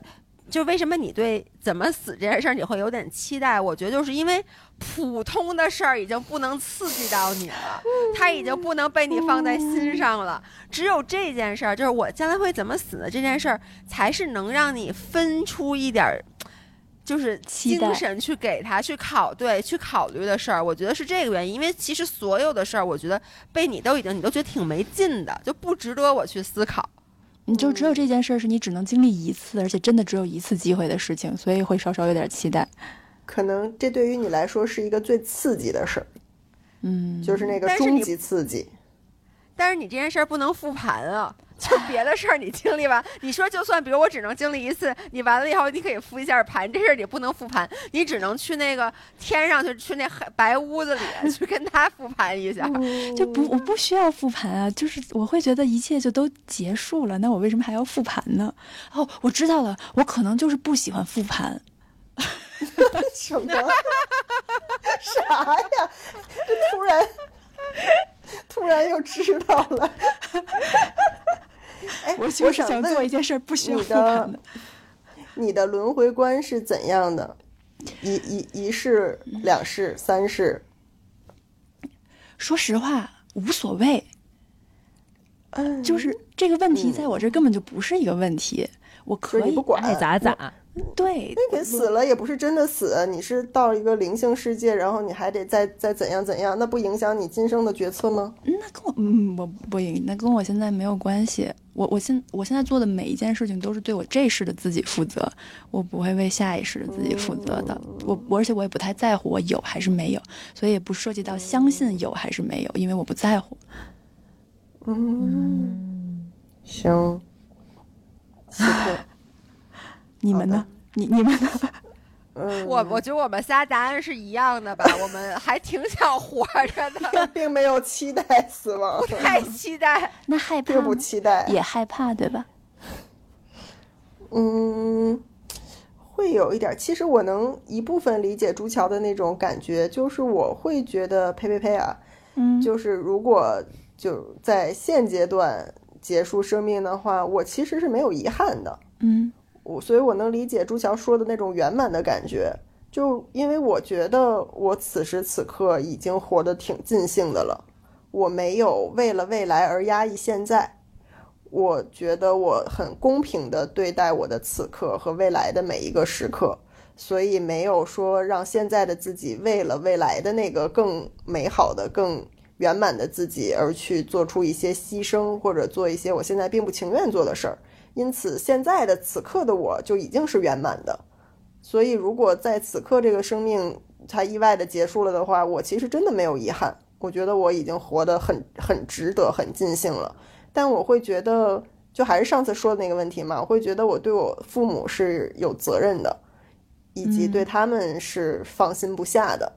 所以，这个可能是我对于死亡现阶段吧，对于死亡最大的恐惧，就是我无法面对他们的痛苦。我甚至都不能想这个事儿会给他们带来的痛苦，对，但是我也并不期待死亡。尽管我说我现在是圆满的，但我觉得我还可以继续活，而且我想活到一百岁，至少我还想参加百岁老人运动会呢。你 还想看宇宙的尽头呢？对，我还想看宇宙的尽头呢。啊，对，我觉得，我觉得我啊最理想的死法就是活得越长越好，哪怕到最后，就是我都可以没有肉体，我就可以精神存在着，就给我留一个意识就行。我就是想看看这个世界是怎么毁灭的，就整个人类文明是怎么结束的。就是我想活到那一刻，就是最终如果整个世界毁灭了，然后我的意识也没有了，我觉得那太值了，这可太太太厉害了。嗯，你不想看看这个世界结束之后，这三体星球这外面怎么回事？你就要活到宇宙的尽头。我跟你说，嗯，那老爷呢？我呀，我其实是一个特别不忌讳讨论生死的人。我跟我家里人也经常会讨论生，就比如我们家经常会开这种玩笑嘛。就比如说我爸我妈，就我记我小时候老跟他们说，我说你们对我好点啊，你们对我不好，你们死了以后，我连墓地都不给你们买，我把你们装管儿里插地上。就真真的就历史，我们从小就就这么聊天儿，但是。我其实没有，我从来没有特别认真的考虑过死亡这件事儿，是因为我即使活到三十七岁，周围经历过亲人逝世，也参与到那种就是人死亡的这种很亲密。我不是这个人跟我很亲密，而是我在现场经历了人就是在我面前死亡这些事儿。我直到现在，我还无法去 fathom，我不知道这个中文怎么，就是我无法去理解这个死亡。我不知道为什么，就是这件事儿，我每次一想，我觉得这事儿特虚，就 是我我想不明白，你知道吗？比海鲜还虚吗？哎呦，这这可比海鲜虚多了。就是每次一想到我死，我既没有恐惧，我也没有期待，我就觉得这件事儿似乎与我无关。虽然我又知道它与我一定有关，嗯而我其实现在在做的每一个决定，都是为了我老了，比如说避免不死。对吧？比如说咱买保险，嗯这个那个的，不都是包括咱什么出出门要小心啊，什么冲浪拴脚绳儿啊，什么别看见大猛兽别往前冲这种，其实你都是在躲避死亡。所以我觉得原理上来说，我肯定是不想死，是害怕死亡的。但是我就想不明白这件事儿。每次想到这件事儿的时候，我觉得真的我就特悬，我就觉得死亡，比如摆在这儿，我跟他的距离特别远，但他又很近，见我伸手一伸手我就穿过去了，我也摸不着他。就是我完全想不明白这件事儿。嗯，嗯，嗯，你也没有想过你的轮回观是怎样的？就是你觉得人死了就啥也没有了，还是说死后会有一个纯精神的世界，还是说像佛教讲的会轮会有轮回？就是你的精神、你的灵魂还会有新的转世，变成人也好，变成大食蚁兽也好，就一世论、二世论、三世论呢？这个就是咱俩之前那个聊天聊过，就是我接受所有的假设，但是呢，因为我是一个特别钝的人，就是我简直不能再钝，就是所有人发给我他们觉得特别灵异的事件，我都觉得一点儿都不灵异，我就觉得这一定是什么什么坏了，或者说这事儿很正常，或者你多心了，就是从来没有这辈子没有一件事让我觉得，哟，我说这事儿怎么那么神啊？哎，回头我给你讲几个故事你。可能嗯阳气我我都，听过，你们的故事我都听过。那个一农说，咱们家现在被上面接应到，就差你的这个醒悟了，你知道吗？就是对。另外，我跟你说，在此之前，这个对话框下面两位，就是一个在研究紫微斗数，我今天也去下载了一个那个 app，我今天做脸的时候我还浅学习了一下。然后朱桥是一个从小就通灵体质的人，对，然后我们那次去那个苹果的一个活动，然后他们有那个 Ken、给我们看手相，然后嗯他就拿起我的手，他拿起每一个人的手，大概在一分钟嗯之内，啪啪啪啪说出一堆话。他说嗯你的命运就跟那个悠悠看紫微斗数跟我们说的很雷同，而他不是只看了我，他看了我们一桌子的人。嗯然后我那天早上，我跟悠悠两个人在咱家客客厅厨房那块儿聊天，我就说我都有点想去学学手相了。我说咱家你看有研究紫微斗数，有通灵的，我再学个手相，哎，这个是不是上面就能接应到我们？尤其那天我俩还听了一个玄学的播客，然后因为我我插我我插一句，因为一农以前是不信这些的，就是他以前是坚信人定胜天，就完全不信宿命，然后也不信所有玄学的东西的。但是我感觉他这两年逐渐在松动，所以他那天说出这些话的时候，我也感觉很震惊并很欣慰。然后我们俩展开了一些对话。对，我拖大家后腿了呗。不不不，然后你知道，就在那一瞬间，我刚说完这个话，然后就发生了一个有点灵异的事件，啊你找不着那什么了吗？火腿对对，对我只听过这故事，我当时就说这一定是你拿什么东西盖住对了。，你可以这么想，对，就是你可以，我我以前我也会这么想，肯定是我拿嗯什么东西给它遮住了，可能就没了。但是我现在是愿意开一个口子，就是说嗯，它可能是另外的其他的可能性。对对，对，这个就是我的我的逻辑，就是我尊重一切的可能性。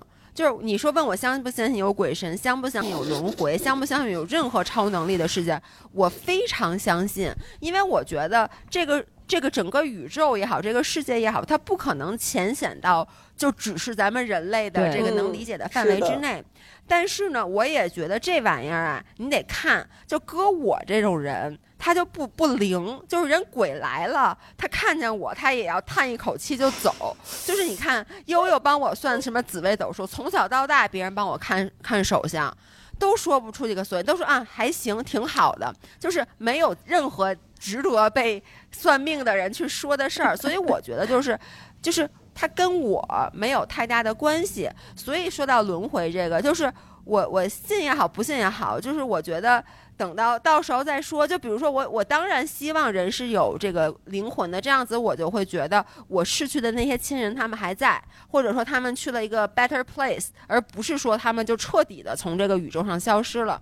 但问题是，那他们也没来找我呀，或者说他们来找我，然后发现跟我没办法沟通，所以就是这件事儿。到我现在这个年纪，我就觉得一切皆有可能。然后呢，我不到死那天，我不给任何事儿下定论。然后一切等我死了再说。而且可能像我到那时候就没有话筒给你再说了。对，那时候我没这问题，就是那时候我没法复盘了。就是我是很喜欢复盘的一个人。如果没办法，如果没办法复盘的话，那我不轮回也罢。对我，我就无所谓这么着吧。我也想不明白。嗯，一农呢？嗯，我其实就是小的时候是很害怕这些鬼神论的，就是，其实我害怕，我觉得可能潜意识里是我觉得存在，所以我才会害怕。嗯，那然后肯定的。对，然后到什么时候我开始不怕鬼这件事情了？其实是因为我爷爷奶奶去世，就是我最最爱我也是我最爱的两个老人离开，相继离开。然后我当时我记得我干了一件事儿，就是不是都要给老人把他们那些衣物啊，就是。遗物都烧掉，就是表示要跟他一起走去另外一个世界嘛。嗯，然后我就把你记得我乔乔应该知道，我就叫了他的小名，就是 你应该知道我有一个熊，就是我小的时候每天抱着睡觉的有一个小熊熊，我特别喜欢它，它长得特别丑，因为别的小朋友都很喜欢那种漂亮的娃娃或者是特别可爱的那种小动物，但是我那是一个丑丑的熊，但是我从大概三四岁就很喜欢它，然后每天抱着它睡觉。后来我爷爷奶奶走了之后，我就说我要把这个熊跟他们所有那些衣物都一起烧掉。哦就是我当时就是觉得说，这个这个小熊就代表我，我觉得它会代表我去那个世界，去一个我不能验证也无法理解的一个新的能量场，一个世界，代表我去陪伴他们。就是我，我觉得我这么做啊，我那时候可能也才二十出头，但是我觉得是我相信那个世界存在的，并且从那之后我就不怕鬼了。嗯就是我觉得我以前所害怕的鬼，都只是像我的爷爷奶奶一样的普通人，他们离开了这个世界，他们去变成了另外一种能量，存在在我们看得见的、嗯看不见的时空里。所以我觉得没有什么值得害怕的，他们只是存在。如果它真的存在，它就存在；如果不存在就，就更不存在，无意义的话，那就不值得讨论了。但是我就不再害怕这件事儿了。对，嗯，嗯。至于轮回，嗯我呃，你是想问这个吗？对对对，还想问你害不你自己害不害怕死亡呢？呃，我不怕死亡，但是我怕痛苦和疾病。嗯就是说，我觉得死亡不是我们真正的敌人，贫病交加才是，就是那个痛苦才是，就是死亡真的就是那个状态而已。就是一瞬间的事儿。对，就是有一个哲学家说，就是说你你活着的时候，你就没有在死着；你死着的时候，你就没有在活着。所以，当你死的时候，你你就是已经不存在了，所以你嗯你你不会还有任何的痛苦了。但是，嗯只是在生和死之间那个焦灼粘连的那个痛嗯苦的时嗯候，这个人本身是痛苦的，他的亲属也是痛苦的。是的，嗯所以我觉得这个是我所害怕的，所以我、嗯我完就是希望这段时间可以，如果我足够幸运的话，它可以非常的快且短，嗯就是且无痛。就是很嗯多老人不是很长寿，都是在就是睡着的时候。可能在摇椅上睡着睡着就嗯。就就过去了。我还看过好多那种故事，就是讲说早上还去菜市场买了花儿回来，然后可能嗯就是回来怎么怎么着的时候，突然一下就嘎嘣儿一下，就是经常以前会说到这个老人嘎嘣儿一下人就没了，我就很希望自己是能嘎嘣儿一下，对 这是最幸福的一个死亡方式了，我觉得。对对。嗯，，所以我其实一直有一个最深层的、最大的人生愿望，就是我希望到我快要临近死亡的时候，我可以能实现安乐死。安乐死，对嗯对，这可能是我人生的终极愿望。是。嗯，因为现在狗狗是可以安乐死的，然后我我家那个那个萨摩耶就是从我弟弟在从我高中时候养的，他就是安乐死的。虽然家家人也会很痛苦，哦，老但是哥是安乐死的，对那个狗狗现在基本上都是，因为哦你就是在狗狗到医院的时候，你会发现它要么是很病很老的时候，它会很嗯。痛苦嘛。一般医院都会建议你安乐死，嗯。然后你就嗯。它就会在主人的怀里一点点离开。嗯，对，然后我今天带邦邦去三里屯洗澡，回来路上跟帆哥还聊呢，因为我今天还发给了悠悠，六年前的今天，嗯。邦邦还是一个几个月的小狗仔。然后我还想说，我对自己都没有啥年龄焦虑，但是我有邦邦的年龄焦虑，就是我会想说，哦他一旦进入七岁的话，那他的生命其实是开始倒计时了。嗯，他在七岁以前可能还是一个往前走的状态，那之后我们就到达可能会顶峰了，对，我们会比宠物要活得更久一点，但是你一定会面临它的衰老、它的疾病，以及它最后要离开。其实这个是挺痛苦的，对。嗯但你有没有想过，它可能上去就是重启了，它下辈子就是人了。变就是成人了。我觉得重，我觉得重启人生这个剧其实最好的，真的就是让那些可能惧怕死亡的人可以重新审视这个问题。因为我之前看过一个书，我也在我的播客里分享过，就是它叫呃《Many Lives Many Many Masters》，我也忘了叫什么，就前世今生，我看过。对，其实那本书里面就特别悬，就是其实就是说轮回嘛，就是你嗯。人每一次、说你人，其实每一个人他就是一棵树，嗯。然后树上结满了果子，这些果实都是你生命中出现在你生命中的人，然后你每一世其实你都是这棵树，只是每一个果子它的位位置分布不同，这一世是你的呃，比如说是你老公，下一世可能是你的兄弟，等等嗯。等等。你说这书看完以后，我信不信？我我也说不好，说实话，我不太信。就是我至少对这个作者他讲他真实经历的这件事儿，我不太信。嗯，但是呢，对背后这个逻辑，我觉得他能不能让我更好的面对死亡？说实话，看完那本书以后，因为我看那本书的时候，其实我姥姥已经很老了嘛。当时我也是跟那个。呃，一农一样，就是我我知道姥姥肯定马上就要离开我了，但是我真的又不能接受这件事儿，因为我是姥姥带大的。那本书至少让我当时看完以后就觉得我做好了准备，姥姥离开我。因为我当时就想，他这一世他离开我了，然后下一世的轮回，他依旧他可能是下一世他可能是我妈，可能是我 熟人，可能是我好朋友，嗯就是有了这个心理建设以后，你就会对死亡看得更开。嗯所以我觉得死亡，我们它本身这件事儿，它是非生即死的，它是一个非常现实、非常 objective 的事儿，但同时也是看你怎么去看待它。如果你用能用，我觉得那本书里说的很多的心态，比如说包括你告诉自己轮回这件事儿是可是真实的，那你其实，在看待死亡的时候，你就会好过很多。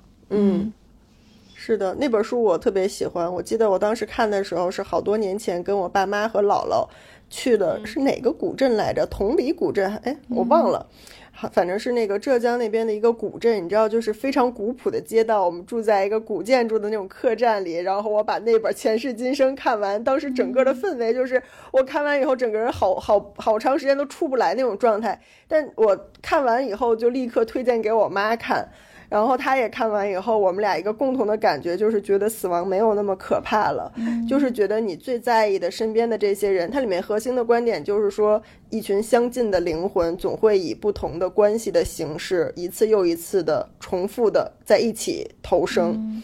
所以你这一世的好朋友，也许下一次就是你的亲人；你这一世的亲人，下一次下一世也许也许就是你的爱人。就是佛教里说的前世五百次回眸才换来今生一次擦肩而过嘛，大概就是那个意思。就你们都是永远纠缠在一起的这些灵魂，所以你们会永远一世又一世的会有这个缘分粘在一起，你们就是这一堆儿人，跑不了的。